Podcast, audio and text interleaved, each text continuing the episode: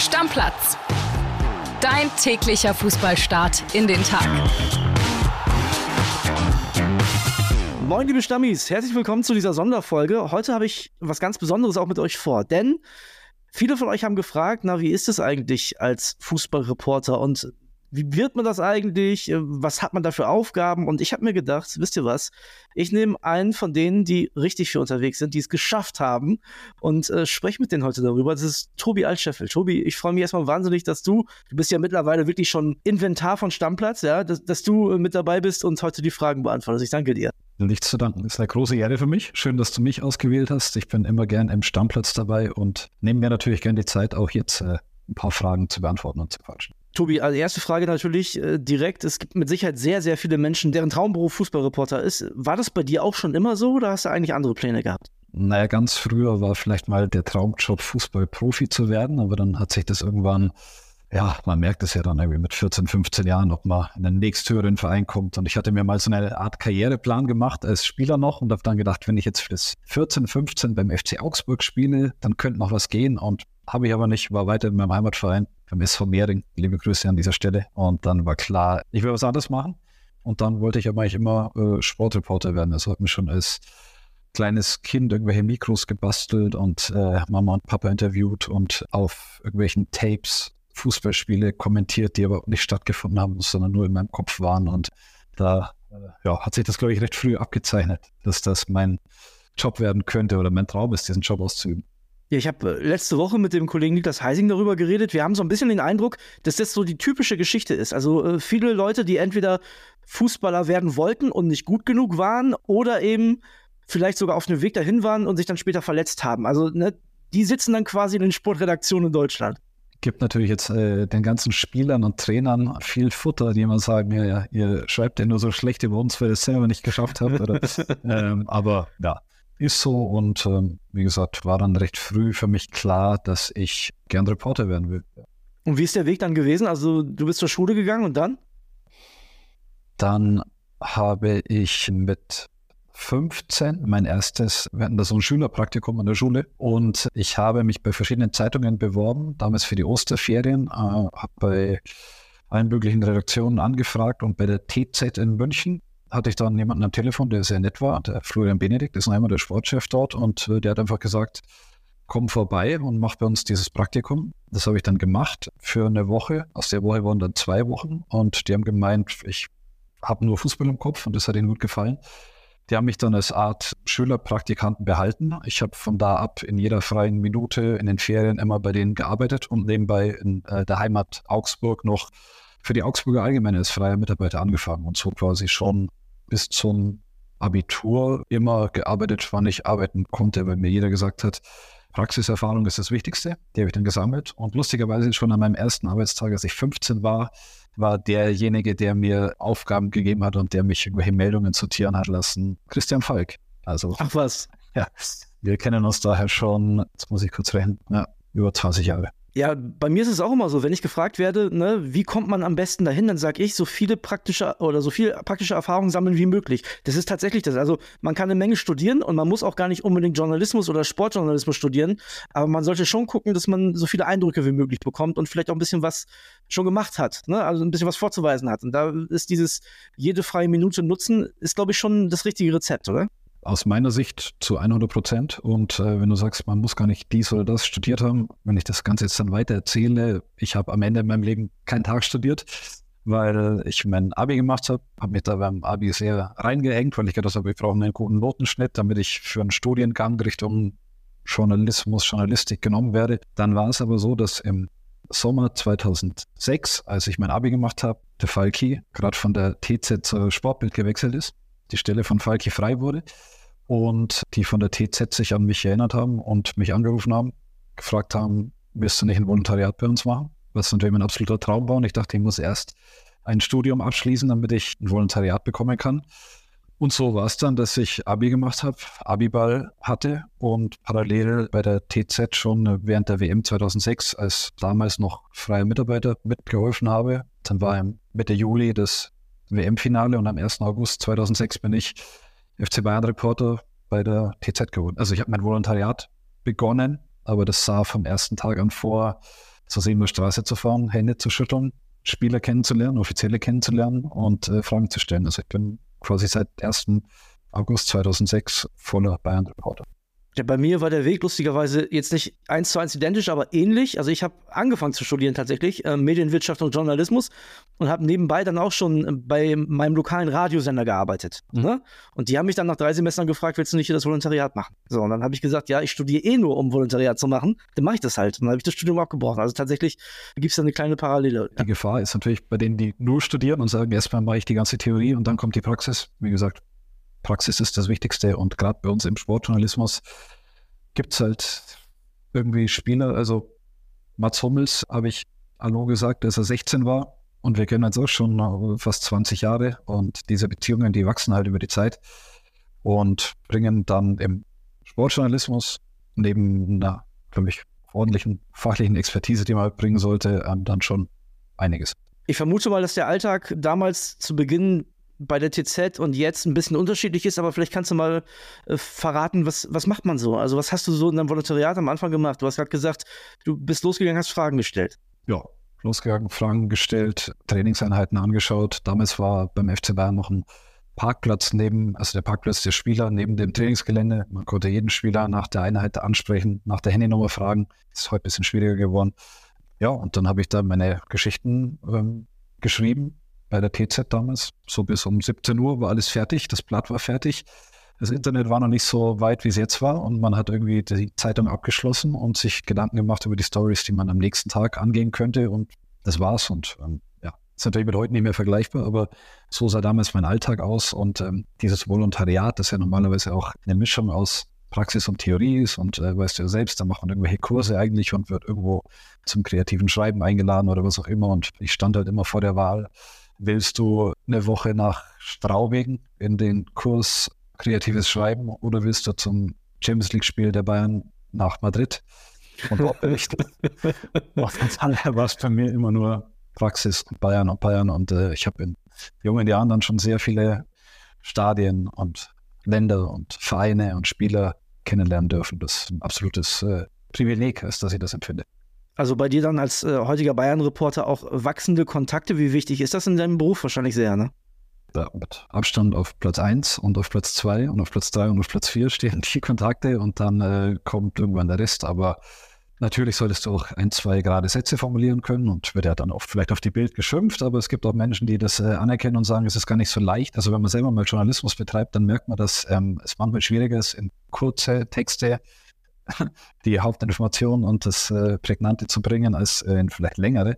Und auch das musste man lernen, aber klar, die Kontakte sind das Wichtigste, weil wir bei Bild wollen immer als erstes alles wissen und informiert sein und unsere Leser und Zuhörer informieren und daher brauchen wir natürlich die Kontakte und leben davon. Du hast gerade gesagt, früher war es so, da war natürlich die Zeitung das Wichtige. Es hat sich ja auch alles total gewandelt. Mittlerweile ist Internet schnell geworden. Ne? Das heißt, die Information, die man jetzt hat, ist vielleicht am Abend oder am nächsten Morgen schon wieder alt.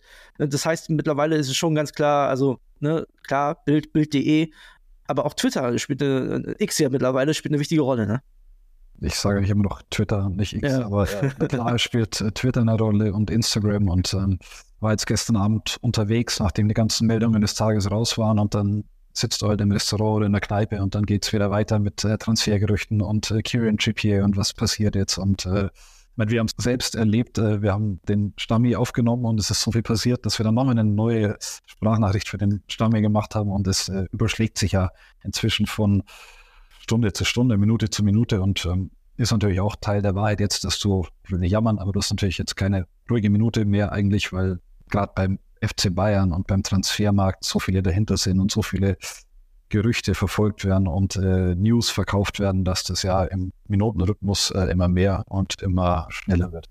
Ja, ich sehe das ja auch bei uns. Also wenn, wenn wir die Folgen machen, also wir sind ja teilweise mehrmals täglich im Austausch, wir beide, wenn es dann um mhm. FC Bayern geht. Bei Trippier ist ein gutes Beispiel gewesen. Da haben wir dann äh, tatsächlich auch in der Podcast-Zeile gemacht, ne? Trippier wird immer heißer und am nächsten Vormittag war schon wieder das Angebot vom Tisch quasi. Also das ist ja, ist ja wirklich unglaublich, wie schnell sich das entwickelt und bei uns ist es auch so ein Abwägen, kann ich dir ganz ehrlich sagen. Also wenn wir irgendwie um 19 Uhr eine Folge aufnehmen, um 20 Uhr eine Folge aufnehmen, was schon mal passieren kann, wenn kein aktueller Fußball ist, dann bist du trotzdem bis 23 Uhr mit einem Auge immer noch äh, auf allen Nachrichten und guckst, ob du noch mal was verändern musst. Ne? Das ist die heutige Zeit. Das, also, das ist ein super Job, das ist ein absoluter Traumjob, aber das ist was, was man in Kauf nehmen muss. Ja, also das gehört halt dazu. Oder jetzt als Bayern-Reporter, wenn ich irgendwo abends sitze oder spät nachts auch mal und ähm, gestern bin ich heimgekommen um, um halb zwölf und dann hat das Telefon geklingelt und es war jemand dran, bei dem ich hingehen will und der auch für mich schon meine Arbeit wichtig ist. Und dann telefoniere ich halt noch von äh, halb zwölf bis zwölf äh, mit demjenigen und ähm, das ist Teil des Jobs. Also da müssen auch äh, Familienmitglieder und alle anderen damit klarkommen, dass man halt äh, nur sehr selten mal die ungeteilte Aufmerksamkeit von mir bekommen kann. Sport ist nicht immer fair. Man muss durch, man muss das an die Seite legen und dann durchgehen. Aber was, wenn aus fair nicht nur faul, sondern ein Mordfall wird? Was scream, get the f out of Mars, get the f out of Mars. Das hier ist Playing Dirty, Sport und Verbrechen mit Lena Kassel und Daniel Mücksch. Ich und mein Partner in Crime schmeißen uns rein in die spektakulärsten Fälle, in denen Sport zu Verbrechen führt und umgekehrt. Hört rein, jeden Donnerstag ab 0 Uhr überall da, wo es Podcasts gibt. Bewertet uns gerne und vergesst nicht Playing Dirty zu abonnieren. Was würdest du sagen, was muss man noch mitbringen, außer halt dieser Opferbereitschaft, dass man, dass der Job schon wichtig ist und dass man äh, quasi jederzeit verfügbar sein muss? Leidenschaft für den Fußball und für den Sport, Enthusiasmus. Ich glaube, das, ähm, glaub, das, eine muss man mitbringen, weil man sonst das andere gar nicht opfern würde. Ne? Ja, also klar. ist klar. Also du musst richtig Bock drauf haben, weil ansonsten, äh, ich sage ja, jeder Tag ist für mich äh, cool und ich habe Bock drauf und jeder Tag ist anders, aber jeder Tag ist natürlich auch vollgepackt. Und wenn du jetzt äh, das machst, weil du dich selbst dazu zwingen musst, dann machst du es nicht lang oder kriegst wahrscheinlich irgendein Problem mit deiner Gesundheit, weil es macht zu viel Bock. Und nur weil es so viel Bock macht, kann man es in dem Pensum machen. Nochmal, ist alles kein Jammern und mach's sehr gerne, aber wenn es mir keinen Bock machen wird, dann wäre es zu viel zeitlicher Aufwand und zu viel Stress. Also für diejenigen, vor allem auch für die jungen Stammis, die sich jetzt überlegen, ich würde sowas gern machen, denen muss das klar sein. deswegen sagen wir es auch nur. Ne? Also wir haben beide super viel Spaß in unserem Beruf, das weiß ich. Aber es muss einem klar sein, dass es auch viel Raum in Anspruch nimmt. Ja, viel Raum und viel Zeit und man ist dann äh, natürlich auch viel unterwegs und äh, man darf ja nicht vergessen, irgendwann im Laufe eines Lebens bekommt man dann vielleicht mal äh, Nachwuchs und hat dann kleine Kinder zu Hause und ist aber dann als Reporter bei einem Turnier, bei einem Turnier, das vielleicht am anderen Ende der Welt ist und ähm, ich habe Kollegen, die taffe Typen und auch Frauen sind und dann trotzdem nach drei, vier Wochen kullert hat, oder zwei Wochen in, in einem Land irgendwo kullert mal eine Träne über die Wange, weil man die Kinder nicht gesehen hat oder nur eine Videochat mit denen machen kann. Also das äh, gehört schon auch mit dazu, dass man dann mal von der Familie getrennt ist und weit weg ist. Part of the game dann auch. Das ist, glaube ich, selbstverständlich. Also da ist, glaube ich, auch niemand vorgefeit. Also gerade bei so, wenn man auch noch weg von zu Hause ist und so, man, das, kennt man sicherlich aus anderen Situationen auch. Tobi, du hast natürlich, du hast gerade gesagt, Kontakte sind das Wichtigste und du willst ja Geschichten haben, du willst Geschichten schreiben und trotzdem ist es ja auch wichtig, diese Kontakte nicht zu verprellen. Ist es manchmal schwer für dich? Also ist es immer ein Abwägen? Ähm, gute Frage, aber ein Grundsatz von mir ist eigentlich kein Kontakt ist eine Geschichte wert und das sage ich auch immer allen. Also wenn Leute mit mir im Hintergrund sprechen, dann können sie sich darauf verlassen, dass das, was besprochen wird, unter uns bleibt. Also ich habe im Kopf das, was eine Geschichte sein könnte und dann frage ich nach, ob man daraus was machen kann oder nicht. Und da halte ich mich auch dran und ich habe äh, jetzt in 20 Jahren, rund 20 Jahren, äh, das noch nie anders gemacht, weil wenn mir jetzt irgendein Bayern-Spieler oder Nationalspieler in einem Hintergrundgespräch was sagt und sagt, das bleibt aber unter uns und ist eine Riesengeschichte und ich mache das am nächsten Tag, dann ist es eine Riesengeschichte und dann habe ich einen Tag lang Aufmerksamkeit und vielleicht Fame und Klicks und alles, aber derjenige spricht dann nie wieder mit mir und zwei Tage später ist die Geschichte auch schon wieder vergessen. Also deswegen dieser Grundsatz, wie ich es gesagt habe, ähm, kein Kontakt ist eine Geschichte wert und daran halte ich mich immer. Und wenn du fragst, es ist schwer, natürlich ist es manchmal ein bisschen ein Eiertanz, aber eigentlich, wenn man so einen Grundsatz hat, dann kann man es für sich auch ganz gut, glaube ich, klar machen und, und festlegen. Trotzdem vermute ich, dass der FC Bayern zum Beispiel nicht immer glücklich mit deinen Geschichten war. Also ja, dann würde ich was falsch machen und dann würde ich auf den falschen, äh, ja, würde den falschen Job ausüben. Ich bin ja nicht bei fcb.de oder TV und nicht ähm, Hofberichterstatter des, des FC Bayern, sondern natürlich äh, kritisieren wir Dinge und ähm, wenn wir jetzt wie in der aktuellen Berichterstattung nach einer Niederlage gegen äh, Werder Bremen ähm, dann mal drüber schreiben, was schlecht läuft oder Tuchel und dass da auch Tuchel drum kämpfen muss, dann ist natürlich Tuchel und äh, die Leute von Tuchel sind nicht glücklich damit und auch beim FC Bayern sind nicht alle glücklich damit, wenn wir sie härter anfassen. Das gehört dazu und äh, wird auch mal laut am Telefon und man bekommt Ärger und äh, ja, egal ob das Uli Hoeneß ist, der einen anschreit oder irgendwelche anderen Mitarbeiter, das ist auch Teil des Jobs, aber am Ende wissen die auch, dass ich meinen Job mache und dass ich da trotzdem nicht link bin und niemanden reinlegen will und niemanden, gegen niemanden was äh, Böses habe, sondern meinen Job da mache. Und am Ende des Tages ähm, gab es jetzt in der Zeit eigentlich niemanden, der nicht mehr mit mir sprechen will oder mich nicht mehr sehen will oder so. Es gab immer wieder Ärger. Meistens sind die Beziehungen dann von dem Spieler zum Beispiel, wenn die Karriere beendet wird, nochmal besser, weil dann das eine andere Ebene ist. Aber es war jetzt kaum was so verbrannt, dass man sagt, dass, da ist was in die Brüche gegangen. Gibt es eine Geschichte, wo du heute sagst, die würde ich nicht nochmal schreiben? Boah. Wo du, wo du am nächsten Tag gedacht hast, so, boah, hätte ich mir lieber sparen sollen. Also ehrlich gesagt, natürlich liegt man mal bei einem Transfer daneben oder man ärgert sich wirklich über ein Detail, das falsch war und das man falsch verstanden hat oder wo man dann noch mal eine andere Info bekommen hat und das ist dann ähm, schon erschienen. Aber jetzt, wenn die Frage mehr darauf abzielt, so was, womit ich jemanden geschadet habe oder womit ich jemanden richtig eine Karriere äh, schwerer gemacht hat, versaut hat. Das nee, also ich, ich will gar nicht sagen versaut, sondern wo du denkst, wo du am nächsten Tag selber gedacht hast, boah, da habe ich dem jetzt vielleicht Unrecht getan. Ja, gab es bestimmt. Gab es bestimmt die Geschichten und auch wenn jetzt in der aktuellen Berichterstattung dann, nachdem sowas rauskommt, die Beschwerden kommen, dann denkt man nochmal drüber nach und welche Seite hat man gehört und was, wie, äh, aber nochmal jetzt nicht in dem Maße, dass das äh, irgendwie rufschädigend oder ähnliches gewesen wäre. Das ist nicht passiert. Das heißt, so wie, äh, also wenn ich dich jetzt richtig verstehe, man braucht halt auch schon ein bisschen dickes Fell und muss zu dem stehen, was man tut. Das ist ganz wichtig, ne? Denn wenn man so ein bisschen äh, Fähnchen im Wind ist, hat man, glaube ich, keine Chance. Da wird man äh, relativ schnell durchschaut, auch von den, von den Vereinsverantwortlichen. Ja, klar, und sonst äh, wird das natürlich genutzt oder du wirst benutzt dann, wenn, wenn das so wäre. Dann musst du schon zu deiner Meinung stehen weil sonst lavierst du ja von einer Geschichte zur nächsten und lässt sich von links nach rechts und rechts nach links treiben und alle wissen, sie können deine Spielchen mit dir spielen oder geben dir irgendwie Informationen. Ich meine, das ist halt wirklich so, wenn wir was erfahren, dann wird es doppelt und dreifach gecheckt und nicht, äh, okay, die erstbeste News und wir hauen sie mal raus und dann kommt am Ende rum, dass da gar nichts dran war. Ähm, das ist äh, bei uns bei Bild Grundsatz, der für uns Reporter alle gilt und daher, ja, schauen wir, dass wir bei den Geschichten immer die Wahrheit schreiben und dass wir äh, damit glaubhaft sind und damit unsere Marke und unsere Arbeit stärken, weil nochmal irgendwas zu verbreiten, wo am nächsten Tag dann sich das Gegenteil als wahr erweist, äh, bringt am Ende keinem los, glaube ich. Wie muss man sich das dann vorstellen? Du kriegst eine Information von wem auch immer und dann weißt du, okay, Person XY, die ich kenne, die ich vielleicht in meinem Telefonbuch habe, könnte das wissen und wenn du dann mit der Information, die, die wahr ist, kommst, dann kriegst du es wahrscheinlich auch relativ schnell bestätigt, aber von der Person selbst hast du es erstmal nicht bekommen. Ja, es gibt auch Geschichten, wo man eigentlich weiß, das muss wahr sein und diejenige Person streitet es aber ab und streitet es immer weiter ab. Und äh, dann ist es halt manchmal schwierig, weil ähm, du kannst ihn ja nicht zwingen, dass er dir dann die Geschichte erzählt. Und äh, ja. es gibt schon auch, also jeder Reporter, glaube ich, einen Fundus an Geschichten im Kopf, wo er weiß, eigentlich müsste man die machen und eigentlich sind die wahr, aber derjenige dementiert es immer noch und manchmal hilft es halt dann auch bei Geschichten sehr lang dran zu bleiben und immer mal wieder nachzufragen und äh, ja, es gibt ja dann mehrere Mitwisser normalerweise und ähm, nochmal Doppelchecken muss immer sein, ansonsten können wir die Geschichte nicht machen. Was willst du sagen mittlerweile auch durchs Internet? Wie groß ist der Konkurrenzdruck in dem Beruf?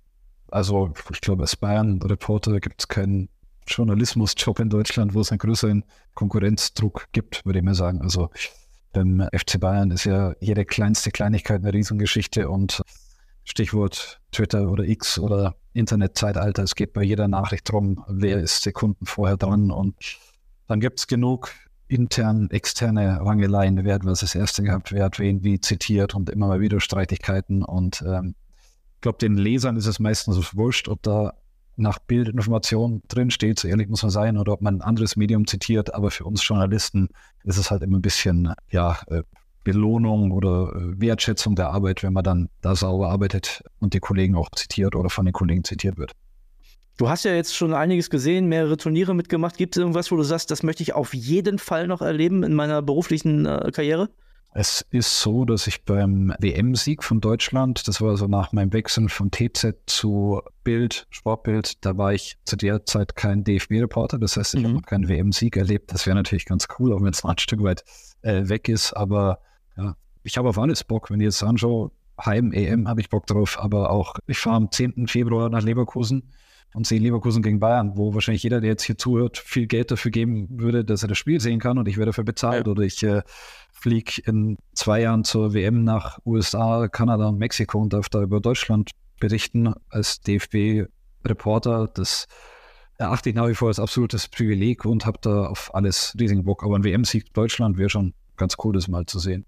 Den hätte ich auch gerne als Lichtreporter. Also da kriege ich auf jeden Fall ja, drüber kann sein. Für mich äh, ging ein, ein, sehr großer Traum in Erfüllung. Äh, ich komme aus Augsburg und der FC Augsburg liegt mir am Herzen. Und ähm, ich war mit den Bayern, weil sie bis dahin nie an der Infield Road gespielt hatten, bis zu dem Zeitpunkt nie in Liverpool an der Infield Road. Und dann sind ja meine Augsburger mal äh, in die Europa League gekommen und haben dann gegen Liverpool gespielt und das erste Mal an der Infield Road, inzwischen war ich ein paar Mal da, aber das erste Mal dort zu sein und den FC Augsburg dort spielen zu sehen, das war, ja, recht viel mehr geht eigentlich nicht. Das ist nochmal was anderes, ne? Ob es jetzt ja. der FC Bayern ist oder der wirkliche Herzensclub. So. Ja. Das ist ja, das ist ja auch so ein Mythos, dass, dass alle Bayern-Reporter dann Bayern-Fans sein, äh, sein sollen oder müssen. Das ist auch Quatsch. Ist sogar besser, wenn man kein Bayern-Fan ist.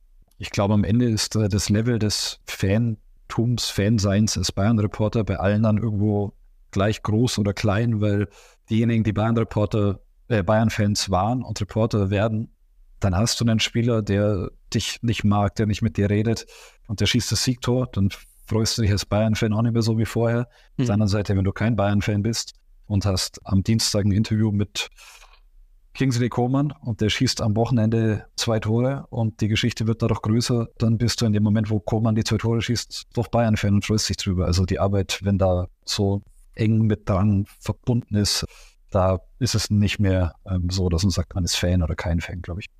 Tobi, wir müssen zum Schluss nochmal für diejenigen, die jetzt wirklich Lust haben, sich dazu entscheiden, in dem Bereich zu gehen. Und es gibt bestimmt auch viele Stammis, die sagen, oh, mein Kind ist großer Fußballfan, hat da vielleicht auch Lust, mal in den Bereich zu gehen. Was müssen die Leute mitbringen? Womit muss man rechnen? Lass uns das nochmal zusammenfassen. Also, man muss ein einigermaßen dickes Fell haben und Fußball begeistert sein. Das ist schon mal das Erste. Man muss äh, für den Job wirklich brennen, Leidenschaft mitbringen, bereit sein, sehr viel Zeit und auch Freizeit zu investieren, Kontakt mit Menschen mögen. Das ist, glaube ich, das Allerwichtigste, kontaktfreudig sein. Man sollte schon auch ein paar gerade Sätze formulieren können. Man sollte, glaube die sozialen Medien einigermaßen fehlerfrei und schnell bedienen können und ja, wie gesagt, Freude dran haben. Freude dran haben, dass man auch mal an einem Tag 18 Stunden arbeitet. Und ich wünsche dir und uns allen, dass du diesen WM-Sieg äh, ziemlich schnell erlebst. Ne? Also möglichst schon 2026. Vielleicht auch schon ein Heim-EM-Sieg, das wäre ja auch schon top, oder? So Europameister. So, Im Endeffekt ist ja dann äh, natürlich beschweren sich die Leute beim DFB, wenn wir draufhauen, wenn es schlecht läuft, aber all denen sei versichert, am liebsten ist uns, wenn die jedes Spiel gewinnen und ähm, zum EM-Titel durchmarschieren und wir sie hochleben lassen können, weil dann macht das Arbeiten mit den Leuten mehr Spaß, weil das vielleicht auch noch, ähm, ich habe lieber einen guten Kontakt und äh, mache eine Jubelgeschichte, als dass ich denen eine mitgebe und sie vernichte. Schönes Schlusswort. Tobi, Deckel drauf. Bis dann. Bis dann. Mach's gut. Stammplatz. Dein täglicher Fußballstart in den Tag.